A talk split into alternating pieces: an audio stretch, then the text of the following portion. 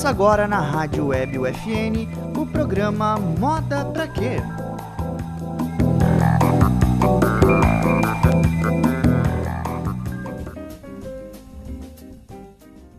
Bem-vindos ao Moda Pra Quê?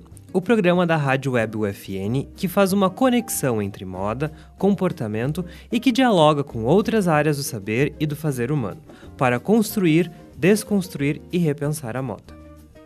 No programa, nossos temas passam por tendências, representatividade, arte, mídias sociais e diversos outros temas que se aproximam e se cruzam com a moda. Eu sou Carla Torres, professora do curso de jornalismo da Universidade Franciscana. E eu sou Henrique Goulart, designer de moda, figurinista, professor e podcaster.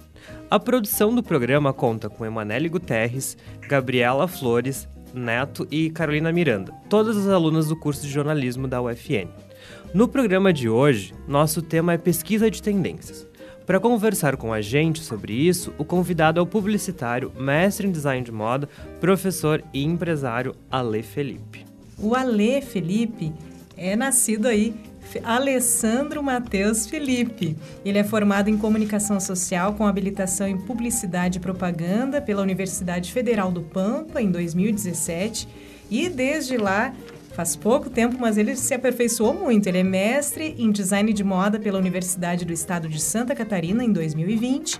Tem especialização em andamento em startup, inovação e empreendedorismo pelo Centro Universitário Internacional e é sócio fundador da Fio Propaganda desde 2018. Além disso, recentemente, ele se tornou professor substituto no curso de Publicidade e Propaganda da Universidade Federal do Mato Grosso em 2021, portanto, em meio a essa pandemia. Né? As pesquisas de Alessandro Matheus Felipe são sobre inovação, tendências, consumo e estratégia digital de branding. E para falar com a gente hoje aqui, a gente convidou a ler para discutir a pesquisa de tendências, entendermos, afinal, como se faz, o que, para que ela serve, né? Uh, nós pensamos tendências aqui, um programa sobre moda, uhum. mas as tendências, gente, elas servem, as pesquisas sobre tendências ditam a indústria em todas as áreas, né? Falam de comportamento desse consumo, desse consumidor e ditam, portanto, a produção para todas as áreas. Ale, muito bem-vindo. Oi, gente. É, boa tarde, bom dia, boa noite, né? É, dependendo do turno que, a, que os nossos ouvintes estarão, né, curtindo esse podcast. Queria parabenizar, né, pela organização, pela entrada, né, do, do podcast e agradecer o convite ao Henrique, à professora Carla, né, por estar, tá, né, me, me escutando um pouquinho, né? É, eu costumo dizer que para ver a ilha a gente tem que sair dela, né? Então é um pouco do que a gente acaba ouvindo, né? Quando leu, quando outra pessoa lê o nosso currículo, a gente fica meio ok, é tudo isso ou não é isso, né? Mas estou é, muito feliz de estar aqui e vamos, vamos falar sobre tendências, né? Que tem muita coisa para ser dita.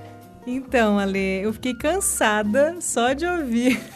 Quando eu li aqui o teu currículo, eu pensei, meu Deus, esse menino em tão pouco tempo, ele fez tudo isso.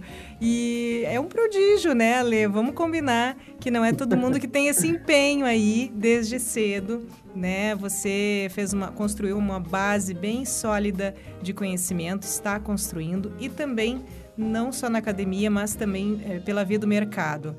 Conta pra gente, Ale, como é que tem sido esse trânsito pela pesquisa de tendências? O que que tu poderias nos dizer assim de modo geral, o que é e para que serve a pesquisa de tendências?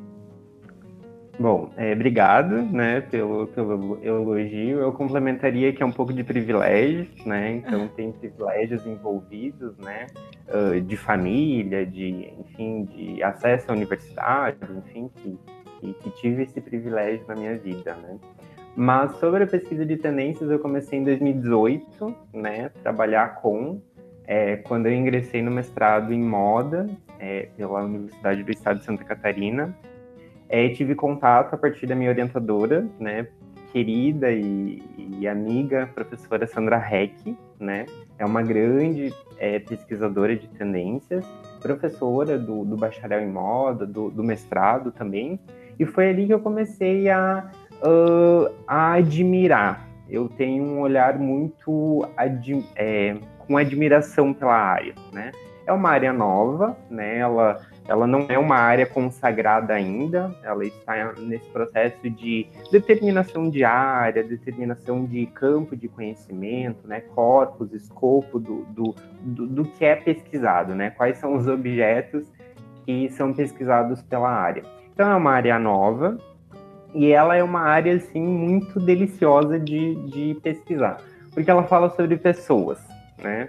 E eu acho que quando a gente fala sobre pessoas, a gente fala sobre complexidade, sobre diversidade, sobre paradoxos, né? Tem as tendências e as contratendências, né? Que às vezes elas vão no sentido oposto da que a gente tem é, no Brasil, por exemplo, tendência da diversidade, mas como contratendência um governo autoritário, um governo que é, dita algumas regras, né? Que, que vai diminuir a diversidade. A gente tem tendências é, que, que, vão falar sobre sustentabilidade, mas ao mesmo tempo tendências setoriais que vão incentivar um consumo exacerbado. Então a gente tem esse paradoxo, né? A gente tem essas infinitas possibilidades. E como eu falei, eu sou um admirador da área, né? Eu costumo falar também que a, que a minha orientadora do mestrado, ela vendeu bem, né, o campo de conhecimento que ela ela, ela fez um, um aperfeiçoamento a nível de pós-doutorado em Portugal, né, com o professor Nelson Pinheiro, né, Nelson Pinheiro Gomes, uh, e a partir de então ela pesquisa isso. E aí eu comecei a pesquisar, foi a minha pesquisa de mestrado, pesquisa de tendências, e eu me debrucei sobre metodologias, né? Então eu queria entender, assim, a minha inquietação inicial era tipo, como é que se faz tudo isso?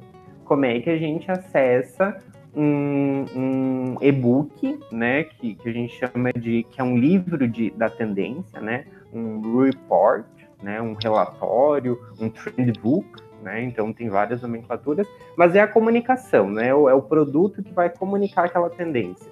E aí eu queria, né, a minha inquietação era como é que eles fazem para chegar em tudo isso? né? Porque daí você acessa anualmente, né? Grandes escritórios, pequenos, médios, enfim, escritórios de tendências ou empresas, enfim, divulgam relatórios, né? Quais foram, quais são as 10 tendências mapeadas para o próximo ano, né? Para os próximos 25, às vezes daí beiram quase um futurismo, né?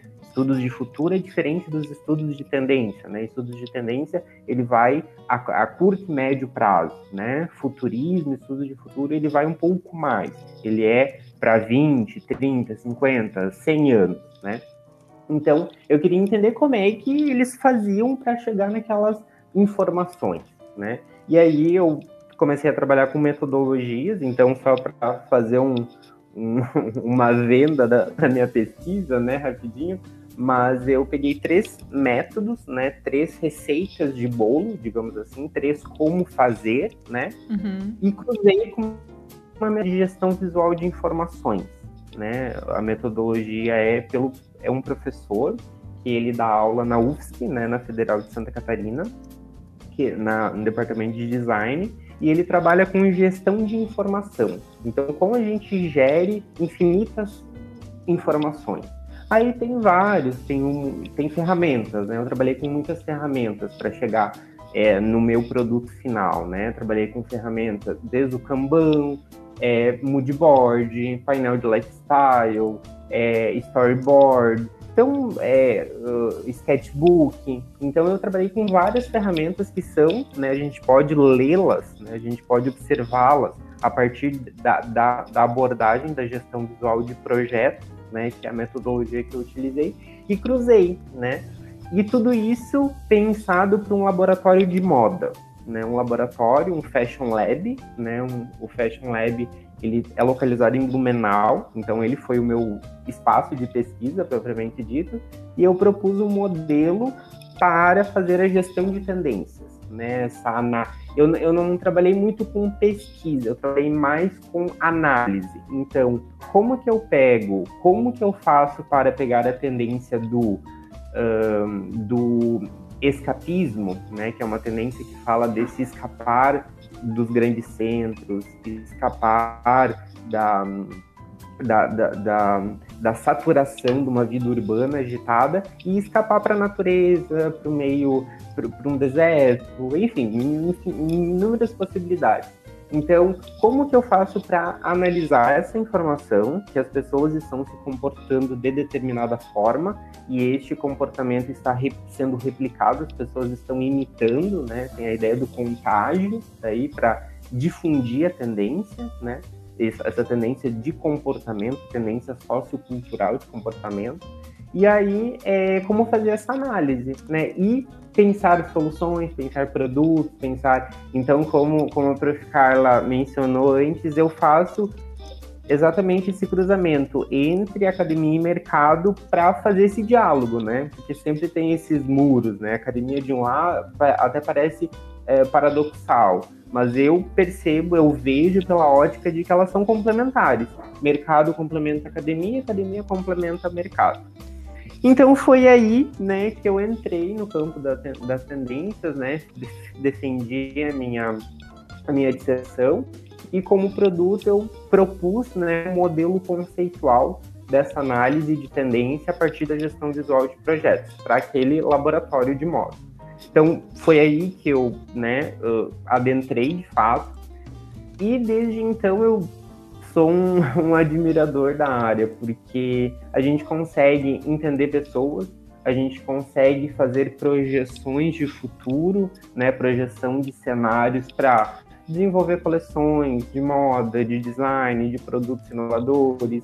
O mercado criativo ele sempre está se, sendo remodelado então, quando a gente pensa em soluções criativas, soluções cool, so, soluções cool de legal, de divertido, de have fun, é, a gente consegue olhar para as tendências e é, eu gosto muito, eu sou muito metafórico, né? Eu gosto muito de metáfora. E a metáfora que para mim mais representa o que é os estudos de tendência é como se fosse uma fotografia da nossa sociedade. É como se fosse possível tirar uma grande foto onde a gente poderia identificar comportamentos, hábitos, valores, necessidades, formas e estilos de vida dentro, né, dentro de um recorte de tempo e espaço, né? Em outras palavras, a gente está falando sobre o espírito do tempo, né? Do, um, é, juntando o Zeitgeist, exatamente. Então, como se fosse uma colcha de retalho, né, de diferentes uhum. tendências, macro tendências, micro tendências, nano, os FEDs, os modismos, os... daí tem um monte de nomenclatura, né? Uhum. Mas é, é como se a gente juntasse esse quebra-cabeça, desse um passo para trás e olhasse para uma fotografia que é o espírito de um tempo, né? E é um pouco isso.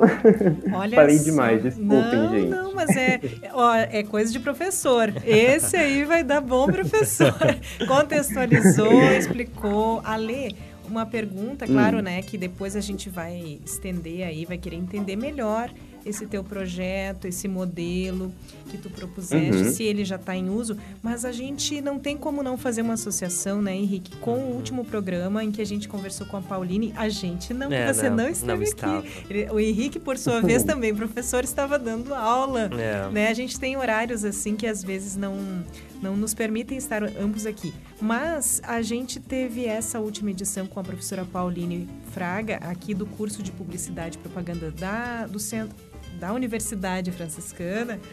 E, e ela falou com a gente sobre moda e consumo. Então, muito do que tu nos traz hoje dialoga, dialoga com aquele tema.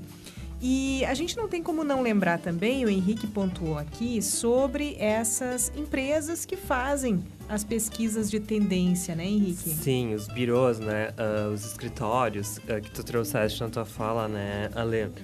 Uh, o WGSN, o Easy Fashion, que são esses birôs que apresentam esses uh, reports, enfim, uh, de tendências para o mercado todo ano, né? Todo início de ano, a cada seis meses eles fazem aí um, uma apresentação. E aí é justamente sobre isso que eu acho interessante a gente falar um pouquinho, porque eu acho que tu que é da área, né, que pesquisou isso, uh, fica um pouco essa, essa banalização da palavra tendência, né? Se digitar tendência aí no, no, no Google agora, vai aparecer um monte de, de sugestão, de, de sugestões, desculpa, de, de, de, peças de roupa, de uh, padrões de comportamentos aí que surgiram novos. E aí quando a gente tá, e aqui quando a gente propõe discutir tendência, eu acho que é importante, né, a gente retomar também a tua fala e, uh, e trazer justamente isso que tu, tu comentaste sobre padrões de comportamento, né, sobre uh, como a gente está olhando por uma por uma uh, paisagem muito maior, né? No sentido de que a gente está observando o, o comportamento de uma sociedade inteira e o que, que essas mudanças, o que, que esses comportamentos vão acarretar aí sim no mercado. Uh, então, eu acho que é, é, basicamente por esse caminho né, uh, que essas empresas montam esses reportes, uh, não é, Lê? É, perfeito, Henrique. Um, e assim, né, é, eu costumo falar que essa banalização ela acontece porque é como se fosse uma palavra do momento, né? Uhum. Tipo, ela está em voga, né? Falar sobre entender, né? Quem nunca viu uma uma palestra, né, para uma organização que contrata um palestrante para apresentar as 25 tendências para o próximo ano, eu né, acho na educação, que... no setor automobilístico, né? Então é uma palavra do momento. Acho né? que então ela está um, bem popular. Um parênteses na tua fala, desculpa te interromper. Uh, eu acho uhum. que tem uhum. muito a tendência, né? Ela sugere algo novo. E a gente, a indústria precisa que as pessoas tenham desejo pelo novo, né? Porque é só assim que elas vão consumir, né? É por isso também retomar um pouco do que a Pauline uh, veio falar aqui co conosco semana passada. Uh, é, que é sobre isso também, né, Ale? Sobre banalizar o termo como uma ferramenta de, de induzir ao consumo também, né? Perfeito, perfeito. E assim, né, é, eu acho que o que é mais didático nos estudos de tendência é a palavra co-hunting, né? É. A prática, né? Ou a, o profissional de co-hunter, né? Uhum. Mas o, o que, que é, a, em tradução livre, é a caça do pool, né? Uhum. A, a caça daquilo que é novo, daquilo que é fresco, né? Até para o pessoal em casa entender, uhum. o pool hunting ele é uma ferramenta dos estudos de tendência. É uma prática que a gente sai, né? Sai literalmente na rua. Uhum. Agora tá mais difícil, então a gente caça no mundo virtual, no digital, né? Em redes sociais, etc mas é essa caça aquilo que é novo, né? Aquilo que é o mais uh, é recente em termos de é um processo de disrupção num produto tecnológico, é aquilo que está sendo debatido numa grande conferência, é aquilo que a Semana de Design de Milão vai estar apresentando como a amostra, né, o, o artefato mais esperado, né? Então tudo isso dá indicativos daquilo que está sendo daquilo que está emergindo é, da, na sociedade, né? Uhum. Então é, são essas coisas novas. Né? A tendência é uma. Eu, eu gostei muito. Eu estava participando essa semana de um colóquio internacional de tendência uhum. que está acontecendo lá em Lisboa. E aí uma amiga minha que é a Ana Marta. Ana Marta Flores é uma grande pesquisadora também da área. Uhum. Ela fez o doutorado em jornalismo sobre pesquisa de tendências. E aí ela definiu tendência como um alvo em movimento. Uhum. Não deixa de ser, né? né? Não deixa de ser. E eu gostei muito dessa definição porque realmente é um alvo que está em movimento e esse em movimento é tipo, ele sempre está mudando. Então uhum. tem tem atualizações diárias, né? Porque se a gente está falando de pessoas, né, que têm comportamentos, que têm valores, que têm necessidades, a gente está falando da gente. E a gente sempre está mudando. Né? Então ele se torna complexo. Eu, te, te, interrompendo de novo, eu acho uhum. que vale a pena a gente, a gente parar aqui, porque essa coisa do, do estar sempre em movimento, estar sempre mudando, aí eu olho para moda também, que é assim, né? É, é, ela sugere uma ideia de que a coisa é efêmera. E quando a gente tem essa ideia da coisa ser efêmera, a gente já automaticamente olha com um, um, olhos um pouco mais amargos, no sentido de que são coisas. Uhum. Uh, fúteis, né? Que não, que enfim, que não, não importantes. Mas aí eu acho que, é, que, que, que cabe fazer uma reflexão sobre isso, no sentido de que uh, a, as coisas elas se movimentam não somente porque as pessoas querem algo novo, mas porque uma sociedade inteira muda, né? A gente vai falar aí sobre uh, o mundo pós-Covid, ele é um mundo completamente diferente e então uh, e essas mudanças elas aconteceram em menos de um ano.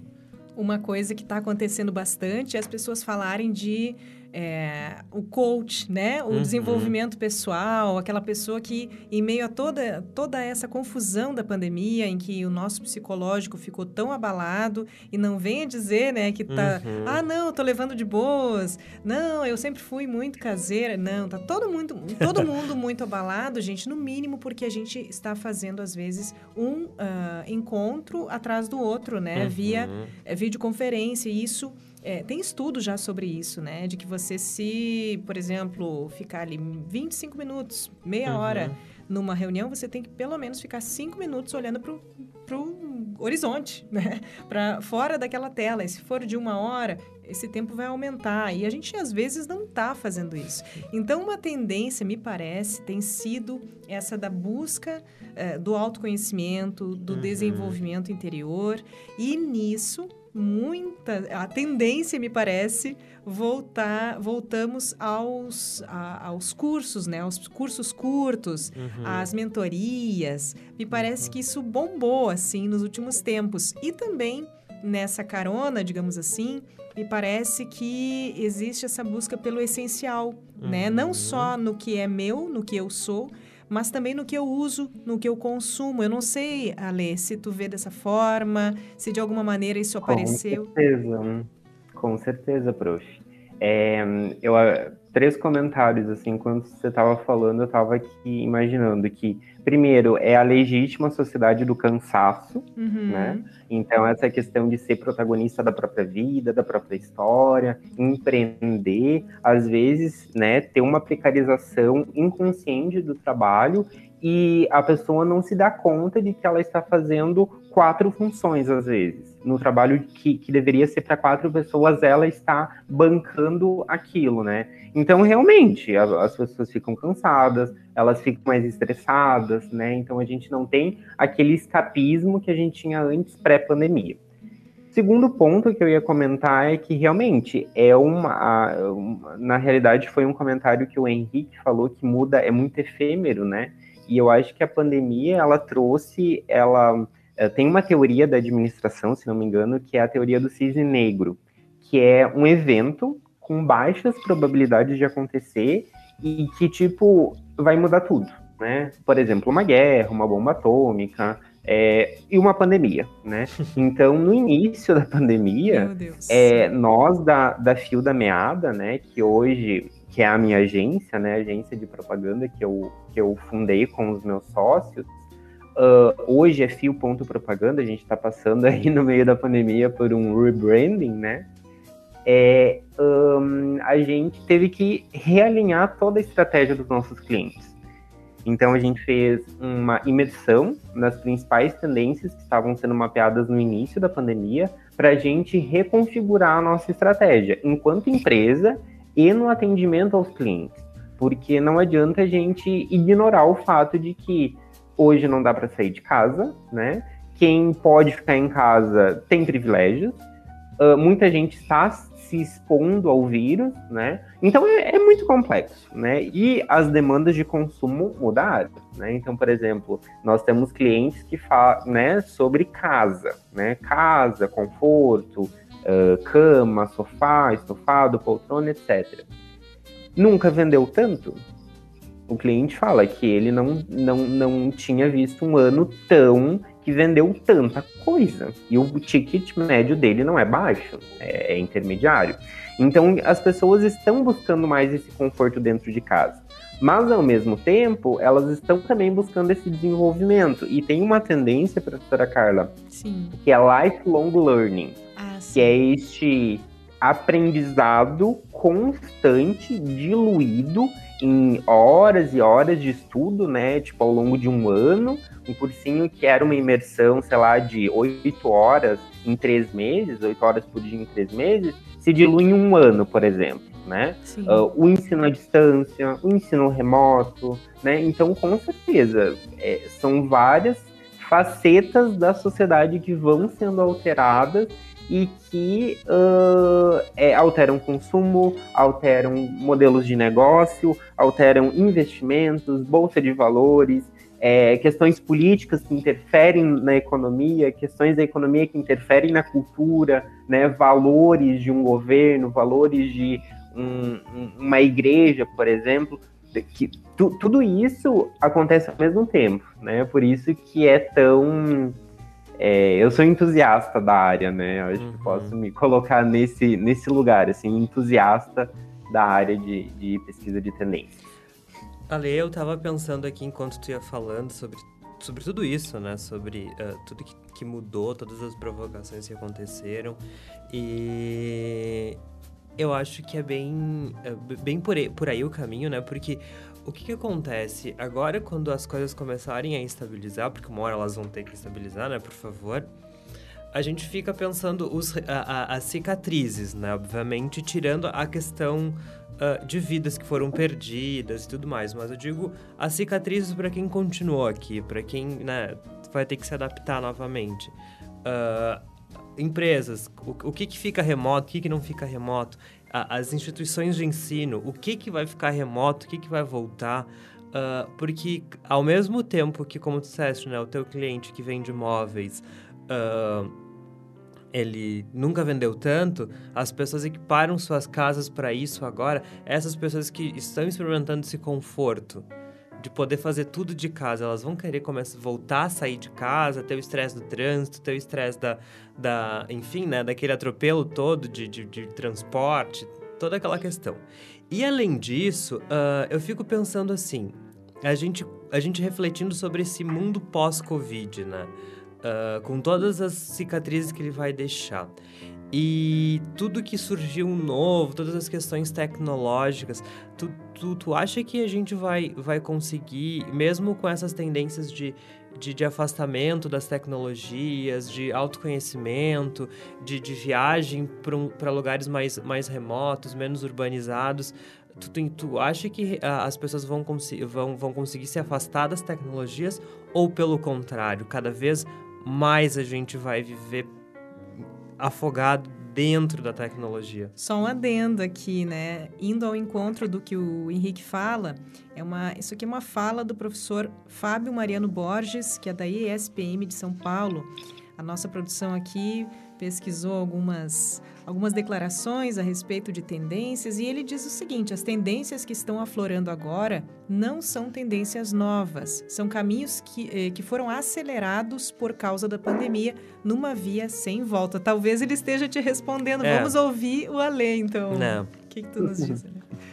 Olha, gente, é, eu acho que primeiro a gente tem que fazer alguma coisa com isso, né? uhum. É, não vamos esperar pela volta do recalcado aí, uhum. mas a gente tem que fazer alguma coisa com isso, né? Vai ter um período de elaboração desse. É, do, porque é um povo né, enlutado, né? Então, uhum. poucas vezes na história a gente teve um evento que está minimamente todo mundo vivendo aquele contexto uns mais privilegiados, outros menos, né? Salvo, salvo esses marcadores, né, sociais que são super importantes. Mas a gente ter que fazer né? alguma coisa com isso, né? Uh, e eu, oi. Eu digo que ficaram super evidentes, né? Uh, com certeza, pandemia, com certeza. Os privilégios e, por exemplo, tudo mais. Uhum, eu falo por mim, é, né? De que tenho a liberdade de trabalhar de casa, de não certeza, me preocupar com, com, com o aluguel no fim do mês, com a água, com a luz. Então, e, e, ao contrário de, de um cenário de pessoas que se obrigou desde o início da pandemia, né? A, a, a se expor a ela, porque justamente não tinha como uh, se sustentar ou se alimentar se não fosse pra uhum, rua, né? Uhum. É, por exemplo, não sei se vocês acompanharam um, uma gafe que um, eu não sei nem o nome do cara, né? Não conheço ele, mas me chamou a atenção porque viralizou.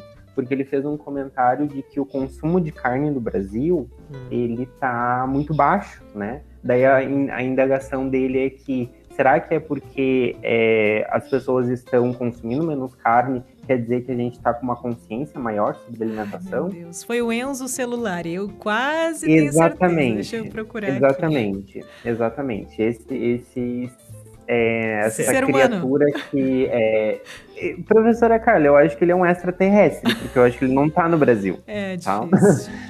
Porque como é que uma criatura dessas não sabe que o Brasil ele tá passando por uma, uma crise, uma insegurança, o teor de insegurança alimentar está muito alto. Então como é que a gente pode né, falar sobre consciência alimentar? Enfim, é, é um caso que é muito descolado, é muito desconexo hum. da realidade. Mas tem, né? E a gente tem que lidar com isso. A né? gente, a gente recentemente nós, nós temos um, um cão em casa, né? Eu hum. gosto de, de, de, de, contar essa história. O faixa branca. O faixa branca. Que amor. é, um, um dog muito acelerado.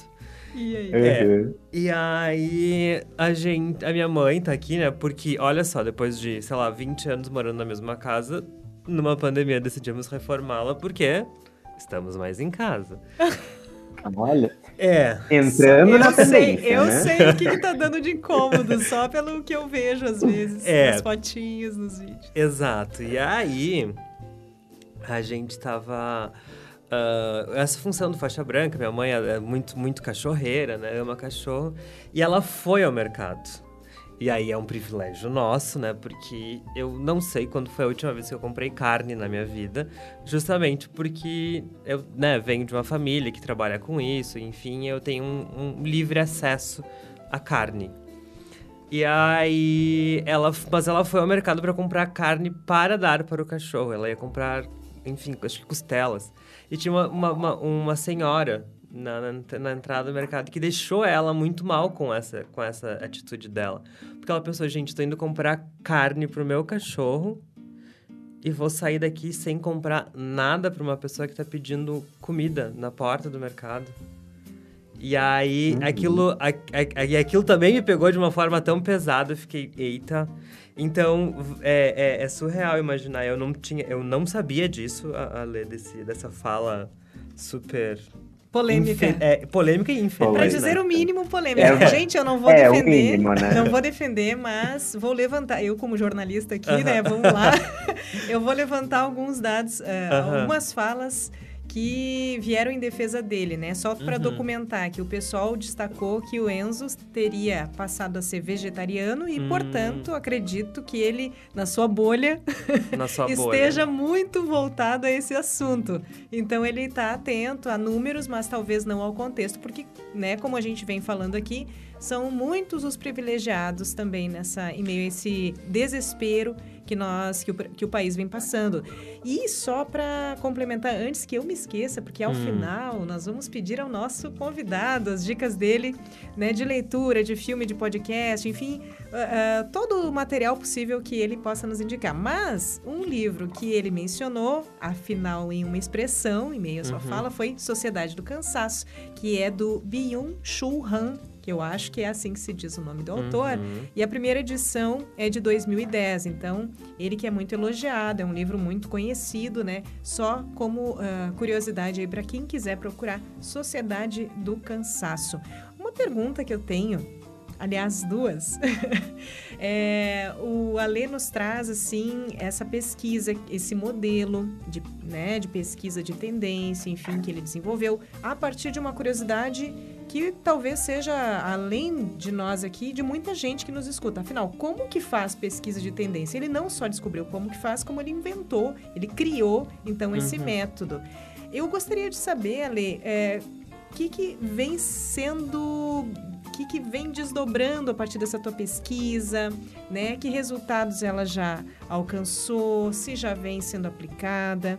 E uma coisa também que me chama atenção é como esses panoramas, esses horizontes, assim, em termos de pesquisa de tendência, eles são feitos. Muitas pessoas falam sobre, claro, a ciência de dados hoje, né? O acesso a esses bancos que são humanamente impossíveis de serem abertos, calculados, então precisa-se de programas especiais para isso, né, de conhecimento especial para manusear tudo isso, para entender. Como é, que, como é que é esse trabalho no teu caso, desse teu modelo de pesquisa? Olha, é, excelente pergunta. Acho que não teria sido mais objetivo, eu diria. Que é, na realidade, assim, é, eu acho que a gente tem que, para entender o processo, eu acho que a gente tem que voltar um, dar um passo atrás e pensar o que, que é pesquisa, né?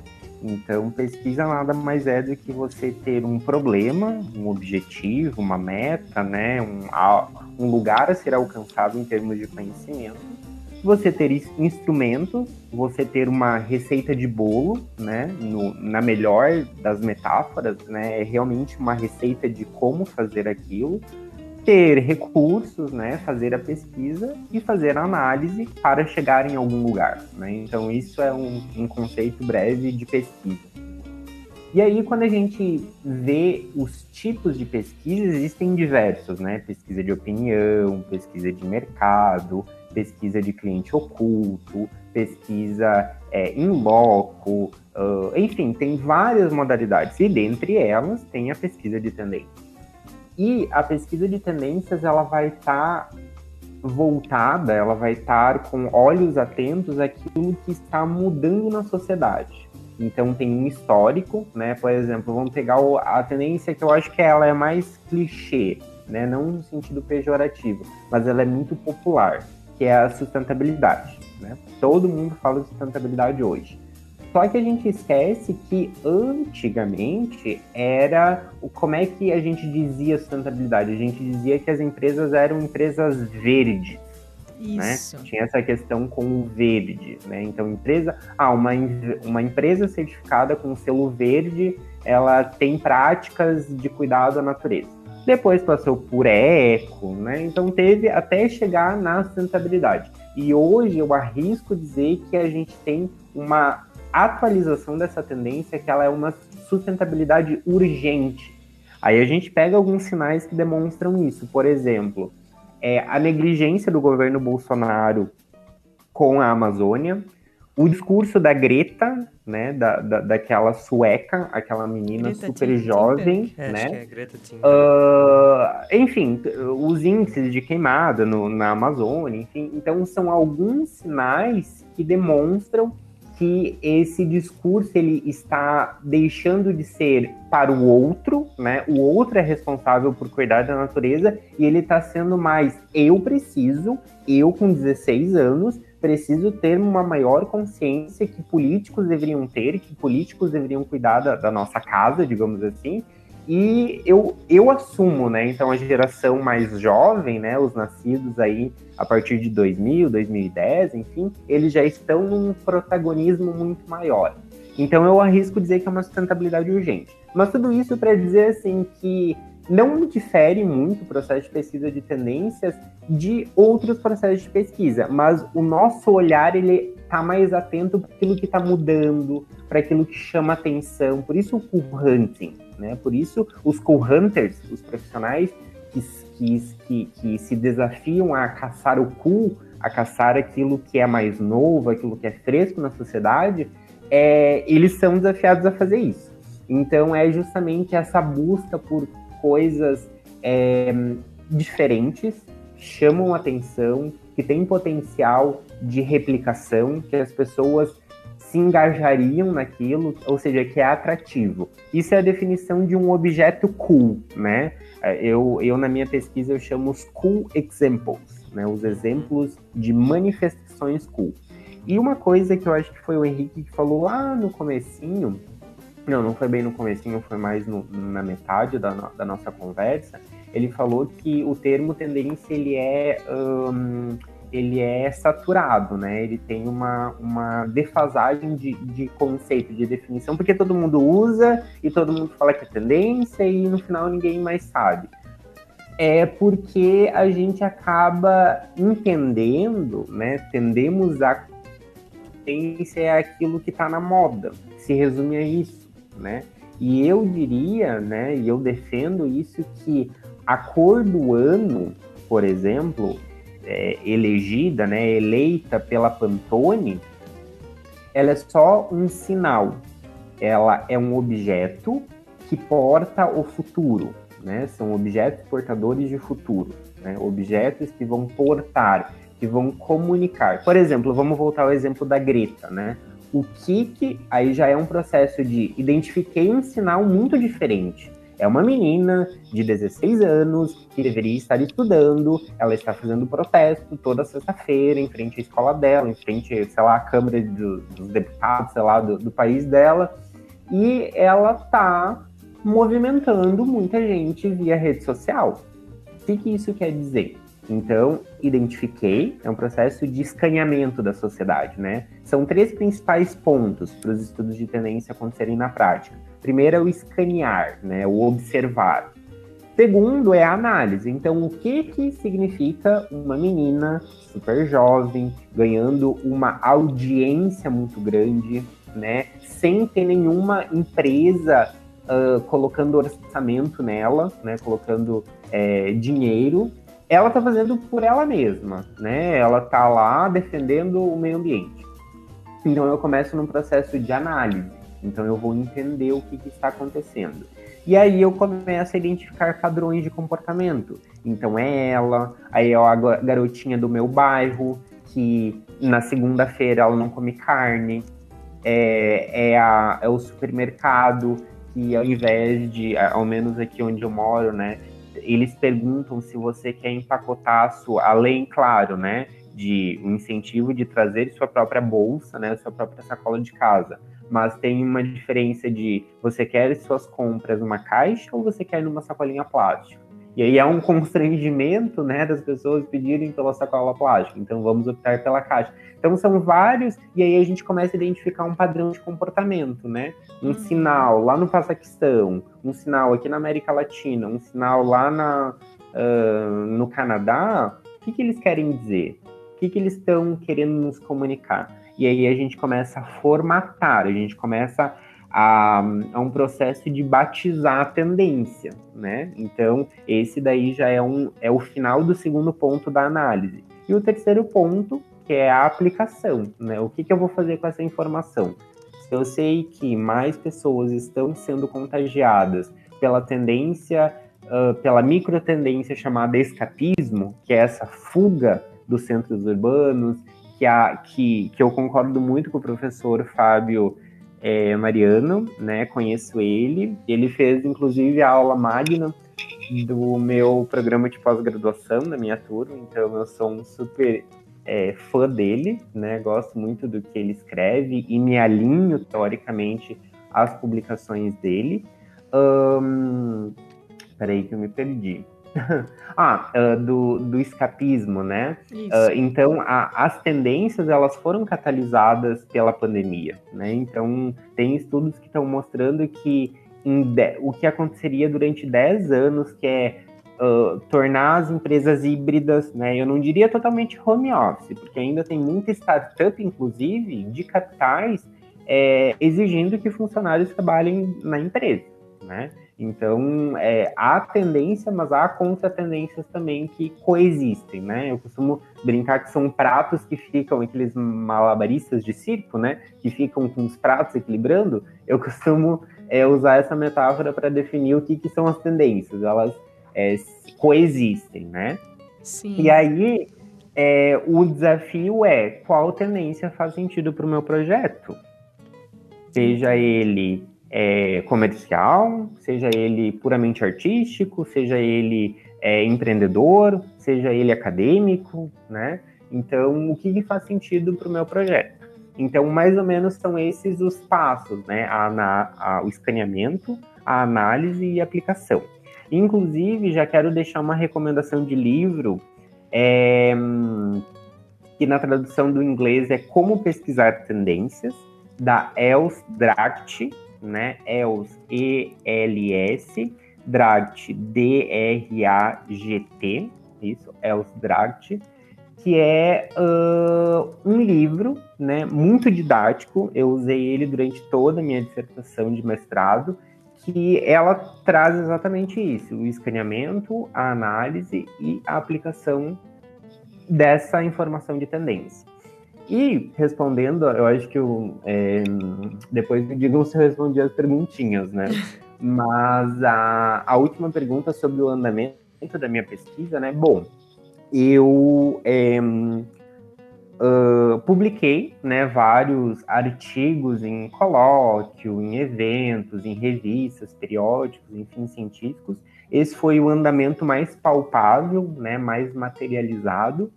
Uh, ainda não implementei no, no, no, laboratório, ele está em desenvolvimento, é, esse material agora, né, para justamente aplicar e ver a viabilidade. Mas o retorno que eu tive, fiquei muito feliz, inclusive, o retorno que eu tive da minha banca de avaliação foi que o meu modelo ele não ficou exclusivo para aquele laboratório, né? Eles, os professores, eles avaliaram ele como super execuível em outros contextos, seja sala de aula, seja agências de comunicação, escritórios de design. Então ele ficou algo bem Uh, eu acabei não usando o termo nem a teoria, mas uma das professoras, é, beijo prof. Amanda, é, ela falou que ele tem um teor de gamificação, meu modelo. Uhum. Então, foi bem interessante esse retorno, assim, que eu não tinha me dado conta, que minha, orientadora também não tinha me dado conta, né? Mas é como se fosse um jogo, né? De como aí tem alguns cartões, tem fichas de orientação, tem um painel visual que a gente pode ir colar com post-it, né? Anotar. Então ele ficou nesse sentido, esse, esse é a materialidade. Lembrando, né, que o meu mestrado, ele é um mestrado profissional, né?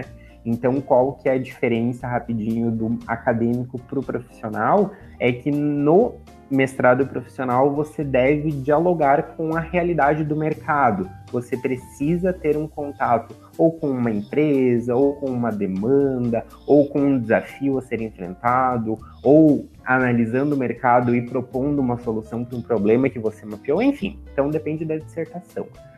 Mas é isso, assim, ela está em andamento nesse sentido. E é, complementando o que a professora é, Carla trouxe sobre é, usar, por exemplo, dados, né, é, para fazer análise de tendências, tem, uma, tem um texto meu que ele foi publicado, depois eu posso é, mandar o link certinho. Claro. Um texto meu que ele foi publicado num periódico que é Elogo é um periódico da Universidade Federal de Santa Catarina, é, que é um periódico voltado para inovação, para branding, para uh, empreendedorismo, enfim. E aí eu fiz uma análise de uma empresa que se chama Coleção Ponto Moda. E essa empresa, ela usa inteligência artificial para fazer análise de tendências. E aí, o que, que qual foi o, as conclusões, né? Eu fiz um, um estudo de caso, né? Entre grandes aspas, não foi um estudo de caso é, científico, né, no sentido de não é vinculado, eu não usei a metodologia de estudo de caso, mas é um relato, né, é um relato de uma empresa que utiliza, né, uh, inteligência artificial para fazer análise de tendência. E na prática, eles pegam, é, eles munem, né, eles colocam inputs, né, é, num sistema que quais são as informações que eles colocam? Fotografias de passarelas de desfiles. Então, por exemplo, saiu São Paulo Fashion Week 2021, né? As fotos dos modelos, né? Claro, né? É, tirando, né? Detalhe que estamos numa pandemia, mas vamos pegar lá o de 2018, por exemplo, 2019. Então, é colocado, sei lá, 5 mil fotos, e aí a inteligência artificial vai analisar quais são as cores que, maiores, que mais se repetiram, qual é o caimento, qual que é o tecido mais usado, qual é a estampa, qual... e aí aquilo a gente está entendendo como nesse processo pela inteligência artificial, a gente está entendendo como interpretação de padrões. E esses padrões viram um relatório final. Então, a cor mais eh, que apareceu com maior frequência, o caimento, o corte, a textura, a forma, etc. Então é mais ou menos. E aí eu faço, e daí na minha dissertação é tudo manual, né? É uhum. É tudo ali, o analista de tendência, né? O trendsetter, é fazendo essa análise. E aí eu dei algumas pistas, né? Foi um estudo breve, não foi muito longo, mas eu dei algumas pistas das diferenças, né? Por exemplo, é, a tendência, a, a análise manual, digamos assim, de tendências socioculturais, ele é mais amplo. Pela inteligência artificial é mais restrito porque é só roupa de passarela, né? Uhum. É, é, é roupa que andou em passarela.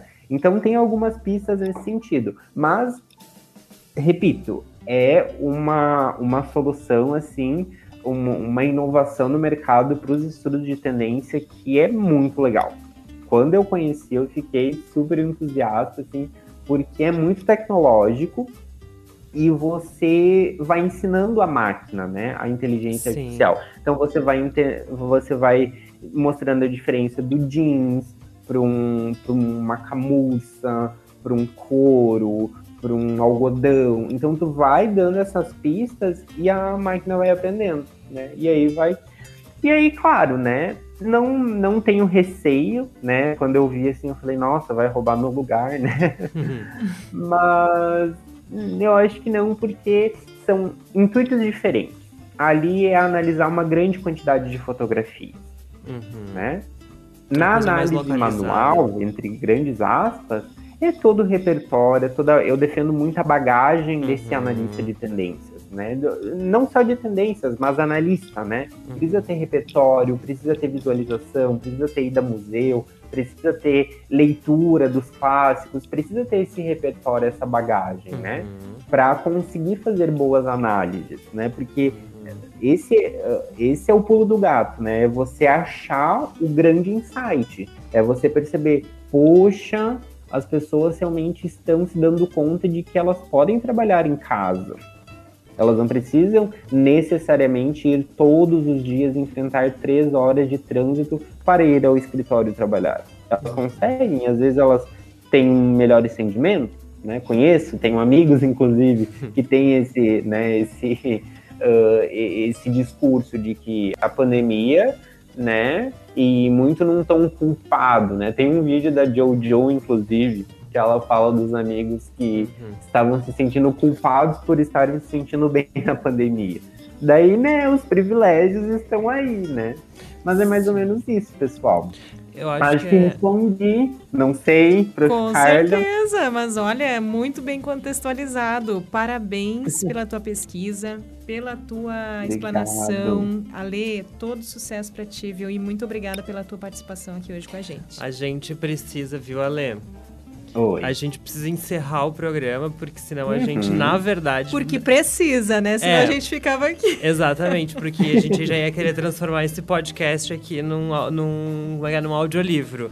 Porque o, nosso, o, o, nosso entrevistado tem bastante, bastante conteúdo para compartilhar aqui com a galera. Ale, muito obrigado, né? Por ter aceito o nosso convite, por estar aqui conosco.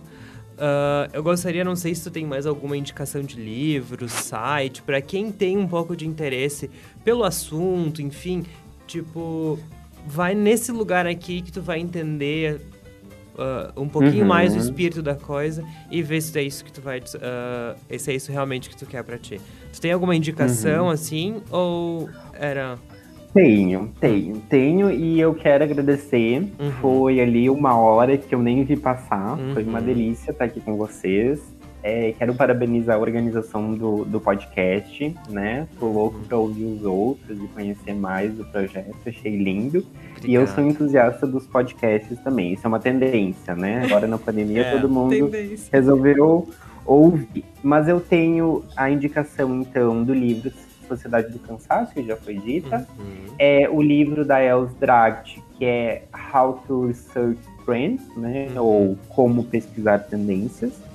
Uh, e eu queria indicar três é, influencers, influencers, eu diria. Uhum. É, eu gostaria de é, indicar a Pequena Lô, né? Uhum. Porque eu acho que ela é uma influencer muito diferente da menina padrão branco hétero, uhum. cis, né? Ela tem uma disrupção no conteúdo dela. Uh, a blogueirinha do fim do mundo, em termos de arte, né? Ela é uma atriz e ela tem um teor muito. É, que retrata que manifesta o espírito do nosso tempo, uhum. e um fotógrafo que se chama Igor Furtado. E ele tem uma estética muito diferente, né? Bem Brasil, bem, bem rolê Brasil, né? Rolezão, assim. E é muito legal para atualizar o nosso olhar, assim, para olhar para outras coisas que não sejam uh, colonizadas, eu diria. Uhum. Olha só, essa palavra tá poderosa, hein? Uhum. Coisas que não sejam coloniz colonizadas. É difícil, né? Se a gente vai parar para pensar, Perfeito. o que, que não está colonizado na nossa vida hoje, né? Sim. Uhum. Certo. É o desafio. É, é o desafio da pandemia. Então, pessoal, este foi o Moda Pra Quê. O tema de hoje foi pesquisas de tendência uh, com o Ale Felipe. Eu sou Henrique Goulart. Eu sou Carla Torres. E a gente quer agradecer muito vocês por estarem aqui conosco. Uh, a produção do programa conta com Emanuele Guterres, Gabriela de Flores Neto e Carolina Miranda. Todas, Todas as alunos do curso de jornalismo da UFN. Exato. Na técnica, nós temos o Alan Carrion. As edições inéditas do Moda Pra Quê uh, vão ao ar na Rádio Web UFN nos sábados, às 5 da tarde, e estão disponíveis, assim como as edições passadas, lá no Spotify da rádio. As reprises vão ao ar nas terças e nas quintas, às 9 horas da noite. Beijos e até semana que vem. Beijos, até gente. Valeu. Beijo.